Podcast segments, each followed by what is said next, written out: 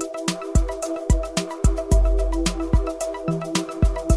¿Qué tal? Bienvenidas, bienvenidos. Mi nombre es Salvador Leal y esto es Análisis Viva, un repaso breve de los acontecimientos que afectaron los mercados financieros durante la semana que termina y un vistazo a lo que viene en la semana que comienza. El día de hoy nos acompaña Adrián de la Garza. Él es director de estudios económicos de Citibanamex. Muchas gracias, Adrián, por estar con nosotros en este Análisis Viva. Salvador, muchas gracias por la invitación y un saludo a ti y a todo el auditorio. Si te parece bien, vamos al análisis.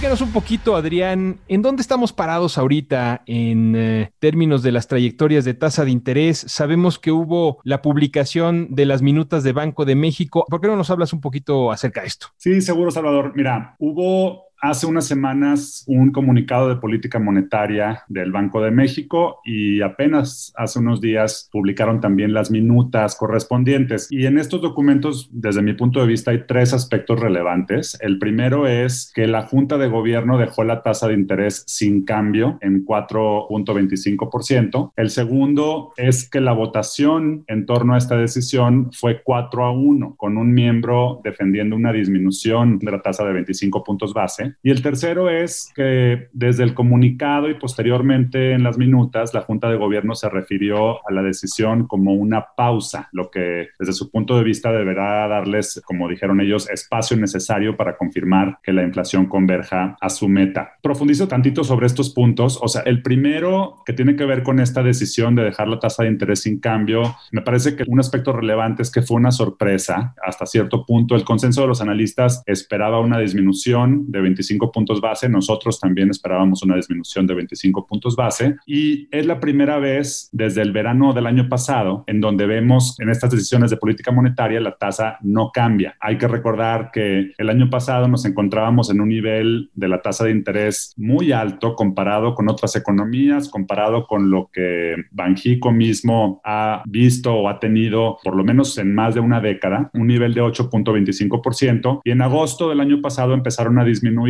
primero poco a poco 25 puntos base cada vez y luego una vez que empieza la crisis de forma un poquito más acelerada con la pandemia en 50 puntos base. Y esto hasta alcanzar el 4.25% en la decisión de septiembre y ahora con esta decisión se deja por fin sin cambio. El segundo punto sobre la votación de 4 a 1 también es un elemento que me parece fue sorpresivo, sobre todo si hacemos referencia a la decisión anterior de bajar la tasa en 25 puntos base y sobre todo las minutas anteriores en donde teníamos al menos dos miembros de la Junta de Gobierno de los cinco que la constituyen que tenían un sesgo muy claro hacia mayores disminuciones en la tasa de interés. Entonces, si fuéramos a ver, como terminamos viendo, una decisión de mantener la tasa sin cambio, la expectativa sería posiblemente que hubiera dos miembros de cinco en contra y acá, como te menciono, fue una decisión de 4 a 1. Y el tercer elemento sobre la pausa, pues es muy interesante por ese uso de ese término en particular, porque abre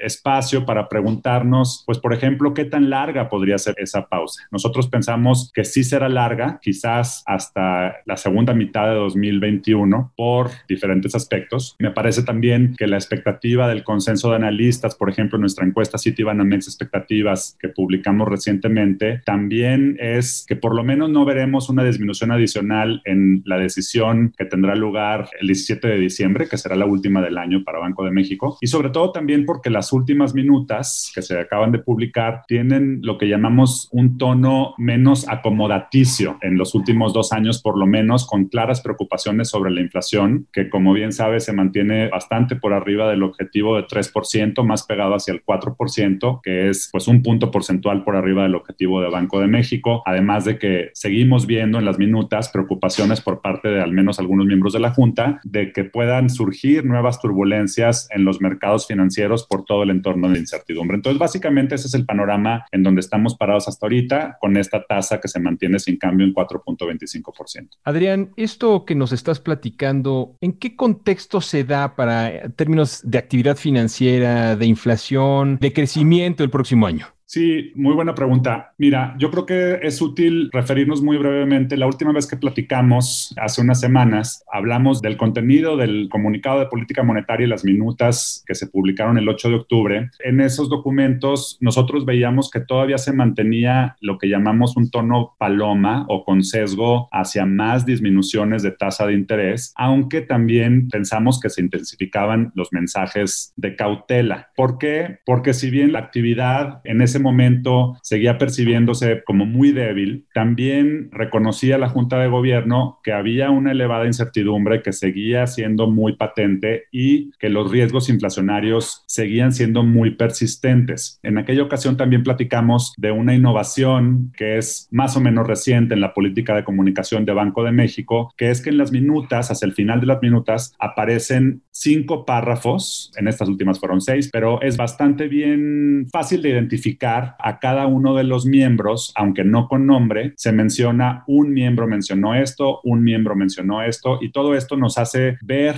separadamente las perspectivas de cada miembro en lo individual y podemos entender un poquito, pues, cuáles son los factores que están detrás de su decisión o hacia dónde más o menos ellos están viendo las preocupaciones hacia adelante. En adición a esto, por ejemplo, en lo que preguntas en términos de actividad económica, desde aquella decisión hasta esta, pues en el margen hemos visto que los datos han salido un poquito mejor de lo que se esperaban, aunque seguimos viendo una debilidad muy, muy pronunciada. ¿A qué me refiero con esto? Pues, por ejemplo, el dato del PIB del tercer trimestre fue de un poquito más de 12% en el crecimiento trimestral, después de una caída histórica en el segundo trimestre, en abril, mayo, junio, de 17.1%. Entonces, es un rebote, sí, un rebote muy importante, pero luego de una caída en términos absolutos todavía mayor. Hemos visto datos datos muy buenos, por ejemplo, un rebote importante en la producción industrial, en la cuenta corriente con un superávit importante, es decir, las exportaciones nuestras hacia Estados Unidos vienen muy dinámicas. Hemos tenido también datos recientes de, por ejemplo, de todo lo que concierne a las vacunas de Pfizer, Moderna, entre otros, que han sido muy bien recibidas por los mercados porque nos dan esta mayor certidumbre de que en el corto plazo deberíamos de ver ya a distintos países pues emprendiendo ya sus programas de vacunación vacunación de forma masiva, o por lo menos empezando con el personal médico y los grupos de riesgo. Eh, todo esto, desde luego, tuvo impacto positivo en los mercados en general. Y bueno, nosotros, por ejemplo, en lo que concierne actividad económica, revisamos precisamente hace más o menos un mes nuestro escenario de crecimiento para este año de una contracción de 9.8%, casi de doble dígito, a una contracción de 8.9%. Entonces, es, es una revisión importante al alza, pero sigue siendo una contracción de casi 9%, muy, muy pronunciada. Y para 2021 vemos una recuperación muy endeble con un crecimiento de 3.3%. Banjico la semana pasada, de hecho, revisó también sus trayectorias de crecimiento del PIB al alza prácticamente en la misma tónica que la nuestra, con un escenario central de una contracción de 8.9% también y un crecimiento para el próximo año de 3.3%. Entonces, en términos de actividad, muy débil, aunque con una recuperación gradual. El otro punto es la parte de inflación. En octubre, octubre la inflación tuvo un repunte muy importante, sorprendió a los mercados, a los analistas, sobre todo por aumentos en frutas y verduras, y llegamos a una inflación anual de 4.1%, que ya nos ubica afuera del rango de variabilidad de Banjico, que es 3% más menos un punto en una dirección hacia abajo y hacia arriba. Entonces, sí es importante mencionar que después de este aumento en octubre, en la primera quincena de noviembre vimos una disminución muy importante, sobre sobre todo por las ofertas del buen fin. Y ahora la expectativa en el dato de inflación que se va a publicar la próxima semana es que vuelva a haber cierta reversión porque ya se acabaron las ofertas del buen fin y posiblemente esto nos lleve a una inflación otra vez un poquito más elevada. Entonces, ha habido mucha volatilidad en los datos de inflación. Con todo esto y algunas de las sorpresas que hemos visto, nosotros de hecho cambiamos nuestro pronóstico de inflación para este año a 3.7% desde un 4 que teníamos antes y para el próximo año lo mantenemos en 3.4%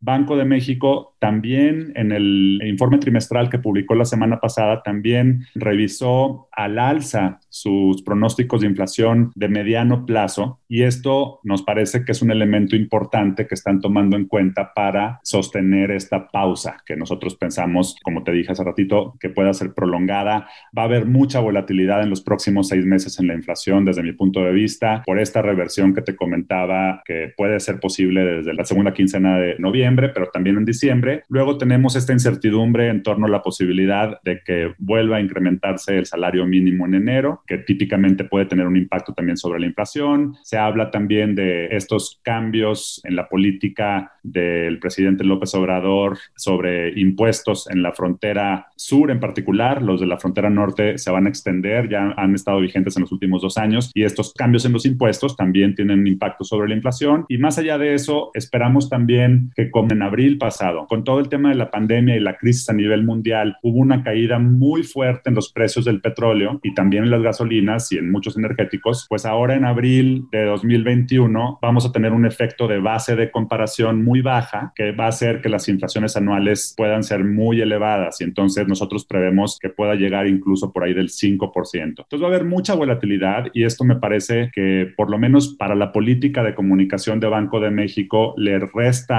margen de maniobra para seguir impulsando disminuciones a la tasa de interés porque la inflación en algunos momentos va a parecer que está muy muy elevada. Y entonces sería desde mi perspectiva hasta la segunda mitad del año cuando podríamos empezar a ver otra vez un reinicio de esta trayectoria de disminuciones en la tasa de interés. Y nosotros con todo eso lo que estamos pronosticando es que efectivamente a partir de agosto del próximo año haya 50 puntos base de disminución para terminar el año con una tasa de interés de 3.75%. Adrián, en un tema relacionado y no me gustaría dejarte ir sin preguntártelo, estando en abril, a principios de año, nadie hubiera imaginado que el precio del dólar iba a estar a los niveles en los que está ahorita. ¿Cómo ven ustedes el tipo de cambio, el cierre de este año y las perspectivas para el siguiente? Sí, muy bien. Sobre el tipo de cambio, lo que estamos esperando es niveles de tipo de cambio que se van a mantener arribita de los 20 pesos por dólar, tanto al cierre de este año como al cierre del próximo. Sí es posible que haya también cierta volatilidad en el tipo de cambio, sobre todo pensando pues, en diversos eventos que pueden suscitarse. Uno, por ejemplo, muy claro me parece es el tema electoral. Sabes que tenemos a mediados del próximo año las elecciones intermedias que van a ser las elecciones más grandes en términos de participación, de número de procesos electorales que van a estar en contienda más grande de la historia. Y todo esto, como ha pasado en algunas elecciones en el pasado, puede ser que introduzca cierta volatilidad en el tipo de cambio. Hay también, por ejemplo, la perspectiva de algunos participantes del mercado de que puedan haber todavía modificaciones a la baja en las calificaciones de la deuda soberana, por ejemplo. Y todo esto también, desde luego, podría tener cierta volatilidad en el mercado. Sin embargo, sí consideramos nosotros que ante los grandes apoyos, los programas de estímulo, tanto fiscal como monetario, sobre todo, que han habido a nivel mundial en muchos países y particularmente en Estados Unidos, todo esto va sí a contribuir a que haya una recuperación de las economías a nivel mundial, que muy posiblemente también se mantengan las tasas de interés a nivel internacional, particularmente en Estados Unidos, en niveles muy, muy bajos y todo esto debería llevar a que el dólar